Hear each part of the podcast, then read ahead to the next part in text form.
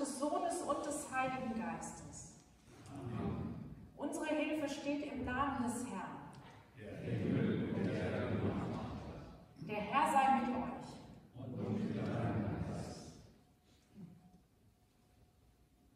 Der heutige Sonntag heißt Trinitatis. Und heute geht es darum, dass Gott einer ist. Wir glauben an einen einzigen Gott. Und zugleich ist er drei, Vater, Sohn und Heiliger Geist. Und das bedeutet wiederum, dass Gott Beziehung ist. Gott ist nicht allein, sondern immer in Kontakt. Und Gott ist über uns, mit uns und in uns. Gott thront nicht im fernen Himmel, sondern Gott ist da. Er ist erfahrbar und spürbar. Und deshalb sind wir heute hier, um Gott zu erfahren und ihm zu begegnen. Und wir wollen ablegen, was uns immer wieder daran hindert, in Kontakt mit Gott zu treten. Und so werden wir frei und offen für die Begegnung mit Gott. Lasst uns in einer kurzen Zeit der Stille vor Gott bringen, was uns ganz persönlich beschwert und belastet.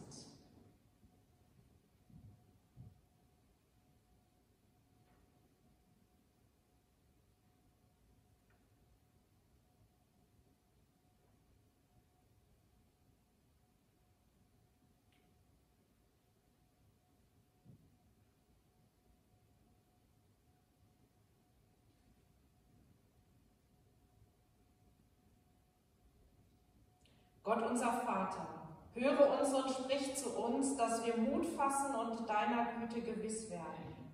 Durch Jesus Christus in der Kraft des Heiligen Geistes. Amen. Die Epistel im Brief des Paulus. Welch eine Tiefe des Reichtums, beides der Weisheit und der Erkenntnis Gottes. Wie unbegreiflich sind seine Gerichte und unerforschlich seine Wege. Denn wer hat des Herrn Sinn erkannt und wer ist sein Ratgeber gewesen? Oder wer hat ihm etwas zuvor gegeben, dass Gott es ihm zurückgeben müsste? Denn von ihm und durch ihn und zu ihm sind alle Dinge. Ihm sei Ehre in Ewigkeit. Amen.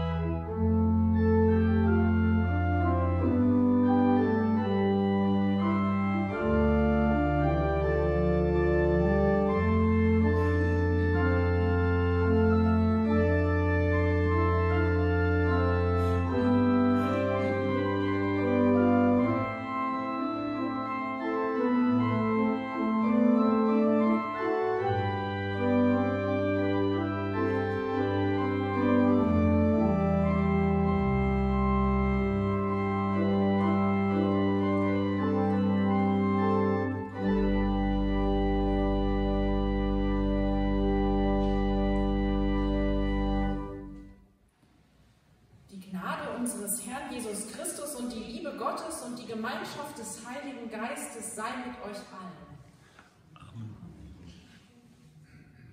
Liebe Gemeinde, diese Worte werden ganz häufig zu Beginn der Predigt gesprochen. Sie stammen ursprünglich von Paulus und so grüßte er seine Gemeinde in Korinth. Nach Pfingsten, als die Jünger erlebten, wie Gottes Geist sie erfüllte, war ihnen klar, Gott ist Gnade, Liebe und Frieden. Gott ist ein Vater, der uns liebt. Gott ist aber auch Sohn. Jesus Christus ist der Beweis für Gottes Gnade mit uns Menschen. Und Gott wendet uns sein Angesicht zu und begegnet uns auf Augenhöhe. Gott ist aber auch Geist, der das Getrennte in uns wieder verbindet, der Menschen zusammenführt und Gemeinschaft stiftet. Gott ist drei in eins, Trinität. Und Trinität oder Dreieinigkeit bedeutet, dass Gott auf verschiedene Weise mit uns in Kontakt tritt und doch einer ist und bleibt. Gott ist ein und alles aber er begegnet auf vielfältige oder vielleicht müsste man noch besser sagen, auf dreifaltige Schon in vorchristlichen Kulturen gilt die drei als heilige Zahl. Die Eins steht für Einheit und Ganzheit, ganz klar. Zwei steht für Polarität, für Gegensätze, die sich anziehen oder auch abstoßen. Hell und dunkel, Tag und Nacht, schwarz und weiß, männlich und weiblich. Und die drei steht für Geschlossenheit, für Vollständigkeit oder für Harmonie. Anfang, Mitte und Ende. Vater, Mutter, Kind. Glaube, Hoffnung, Liebe. Der Dreiklang in der Musik und so weiter. Das Dreieck ist ein ganz altes Symbol für Gott, das bereits im Judentum auftaucht. Man findet es zum Beispiel auf jüdischen Friedhöfen.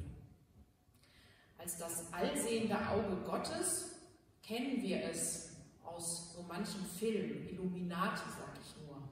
Das sagen jeweils mal die Konfis, wenn sie dieses allsehende Auge Gottes sehen, was ja auch auf dem 1-Dollarschein abgebildet ist. Dieses Auge kann man sicher vielfältig deuten. Für mich steht es für die Gegenwart und Zugewandtheit Gottes. Der Davidstern, das Symbol der jüdischen Religion, besteht im Übrigen aus zwei gleichseitigen Dreiecken, die miteinander verwoben sind. Dieser Davidstern steht damit für die Beziehung des Menschen zu Gott. Das nach unten zeigende Dreieck bedeutet, der Mensch hat sein Leben von Gott erhalten. Und das nach oben zeigende Dreieck steht dafür, dass der Mensch zu Gott zurückkehren wird. Oder eine andere Deutung, Gott spricht und der Mensch antwortet. Denn Gott ist Beziehung. Und der Segen ist der Ausdruck dieser Beziehung zwischen Gott und dem Menschen. Der Segen geht von Gott aus. Aber eigentlich hat Segen auch zwei Richtungen. Und das steckt noch in dem alten Wort Benedein von lateinisch benedicere und das heißt übersetzt gut reden oder auch segnen. Gott benedeit den Menschen, also er segnet ihn. Und der Mensch benedeit Gott, also lobt Gott und dankt ihm. Das ist also so etwas Wechselseitiges. Segen kommt von Gott und doch wird er durch Menschen weitergegeben. Und ich habe ein Bild ausgesucht, das Sie und ihr alle in den Bänken sicher gefunden habt. Ein altes Mosaik aus einer jüdischen Synagoge, wo dieser Davidstern dargestellt ist mit den segnenden Händen. Und das ist eine Illustration zu dem Predigtext des heutigen Sonntags. Das ist einer der ältesten Segenssprüche der Bibel und er steht im vierten Buch Mose. Dort heißt es, der Herr redete mit Mose und sprach, sage Aaron und seinen Söhnen und sprich, so sollt ihr sagen zu den Israeliten, wenn ihr sie segnet. Der Herr segne dich und behüte dich. Der Herr lasse sein Angesicht leuchten über dir und sei dir gnädig. Der Herr erhebe sein Angesicht über dich und gebe dir Frieden.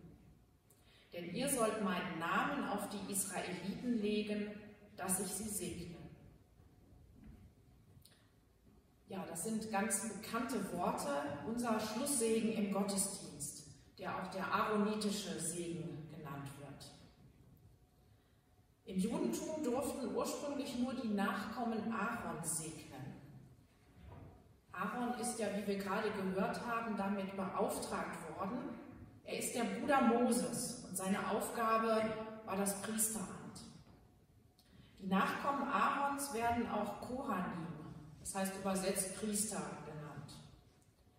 Bis heute gelten jüdische Familien mit den Namen Kohen, Kohn, Khan, Kovan, Kagan oder Katz als diese Nachkommen Aarons.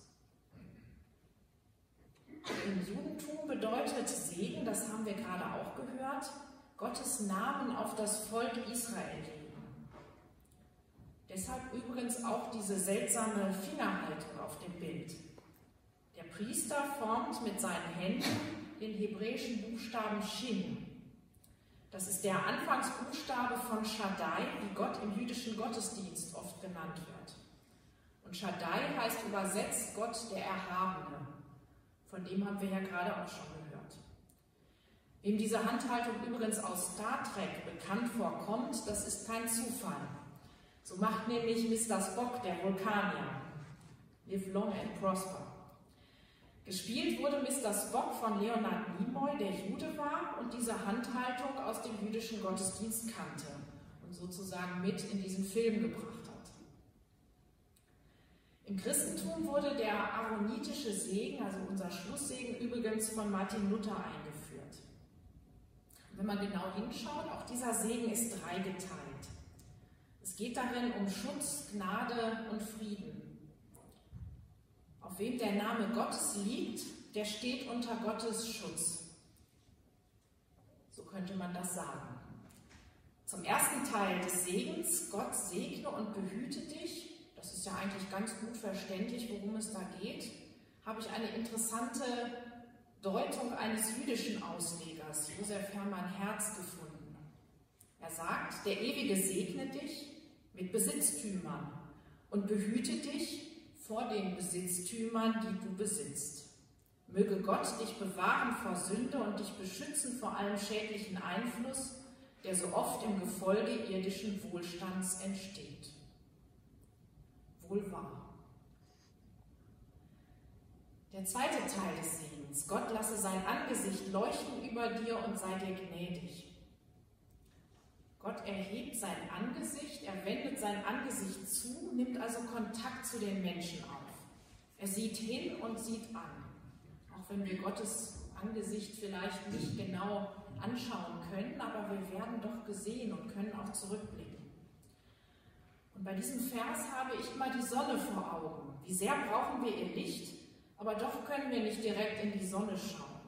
Zu viel Sonne schadet aber wie wohltuend ist ihr Licht, wenn sie sanft und gnädig scheint. Und schließlich der dritte Teil. Gott hebe sein Angesicht über dich und gebe dir Frieden. Da denke ich immer an die Mutter, die sich über ihr weinendes Kind beugt und ihm Sicherheit und Frieden gibt. Die Mutter, die spricht, mein Kind, ich bin da. Ich schütze dich, wärme dich und gebe dir alles, was du brauchst. Gott segnet. Das ist die Beziehungsarbeit Gottes. Oder man könnte auch sagen, Energie, die von Gott kommt. Liebe und Frieden. Wer segnet, wird zum Kanal für diese Energie Gottes, die so viel größer ist, als wir fassen können und die doch alles erfüllt. Und in Gottes Liebe und in seinem Frieden können wir uns fallen lassen, wie in eine große Hand. Und noch ein Segen zum Schluss. Der Friede Gottes, der höher ist als unsere Vernunft, halte unseren Verstand wach und unsere Hoffnung groß und stärke unsere Liebe.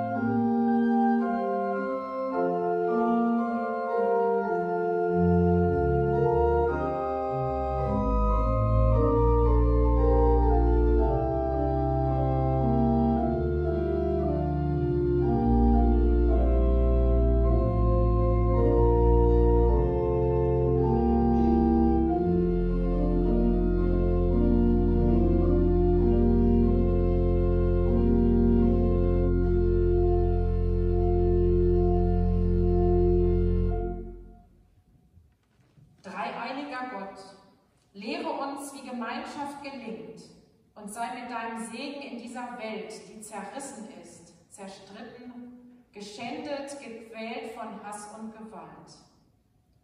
Dreieiniger Gott, lehre uns, wie wir einander verstehen und sei mit deinem Segen bei denen, die gegen Hass und Gewalt demonstrieren. Dreieiniger Gott, lehre uns Versöhnung zu suchen und sei mit deinem Segen bei denen, die sich der Gewalt verweigern und Brücken bauen. Dreieiniger Gott, lehre uns barmherzig zu sein und sei mit deinem Segen bei den Kranken und Sterbenden und bei denen, die sie pflegen und beschützen. Dreieiniger Gott, lehre uns, füreinander da zu sein und sei mit deinem Segen bei denen, die mit ihrem Wissen und Können dem Leben dienen.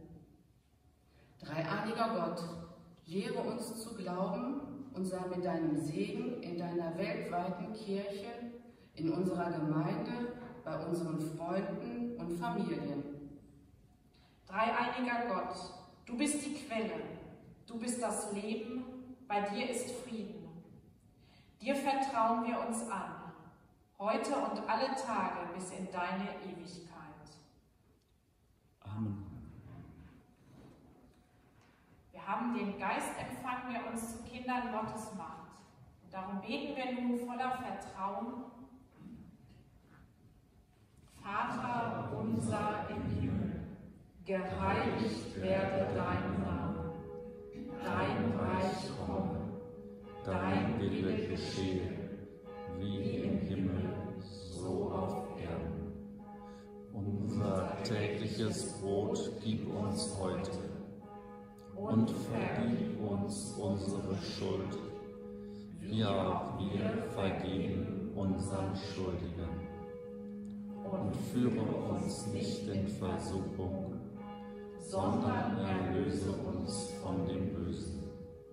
Denn dein ist das Reich und die Kraft und die Herrlichkeit in Ewigkeit.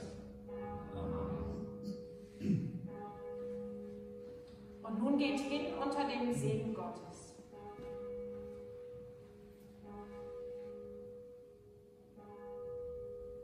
Der Herr segne dich und er behüte dich. Der Herr lasse sein Angesicht leuchten über dir und sei dir gnädig. Der Herr erhebe sein Angesicht auf dich und schenke dir und der ganzen Welt seinen Frieden.